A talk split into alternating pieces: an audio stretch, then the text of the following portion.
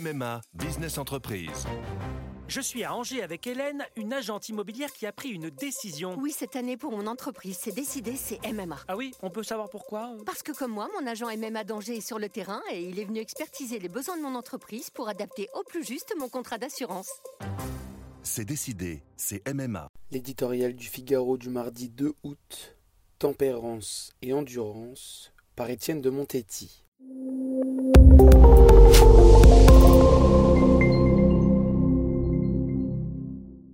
Coupure, restriction, pénurie, cela faisait peut-être 40 ans, premier choc pétrolier, voire 75, immédiat après-guerre, que ces mots n'étaient pas réapparus dans notre quotidien.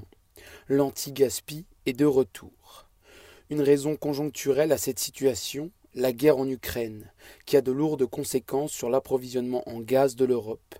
Plus profondément, la réflexion sur l'avenir et les ressources énergétiques de la planète fait évoluer les comportements. Tout cela constitue un sérieux coup d'arrêt à ce tourbillon d'abondance et d'insouciance que des prophètes du bonheur avaient pu penser éternel. La fête est finie. Administration, industrie, particulier, l'heure est aujourd'hui à la sobriété. Même les lumières de la ville sont priées de s'éteindre.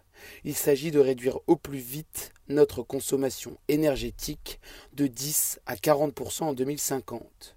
C'est une révolution. Les deux dernières générations furent nourries au lait de ces deux mamelles de la société occidentale moderne que sont la satisfaction des désirs et la consommation illimitée. Électricité, voitures, eau courante, équipements ménagers, l'ère de prospérité des Trente Glorieuses eut le grand mérite de faire accéder au confort une bonne partie de la population. Qui le regretterait Mais elle érigea aussi en montra la réponse immédiate aux besoins j'en veux, j'y ai droit. S'interroger sur le sens de ceux-ci, sur leurs excès, c'était s'exposer aux railleries. S'il fallait jouir sans entrave, pourquoi se priver de ce qui était à portée de main? De bourse. Il n'y avait jamais de mal à se faire du bien. Nous allons devoir réapprendre la tempérance et l'endurance. Fallait-il une guerre à nos portes et de sombres perspectives pour que nous nous interrogions sur notre mode de vie, que nous acceptions de le mettre en question?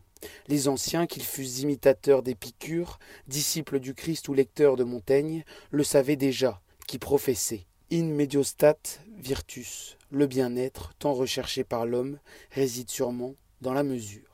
Thank you.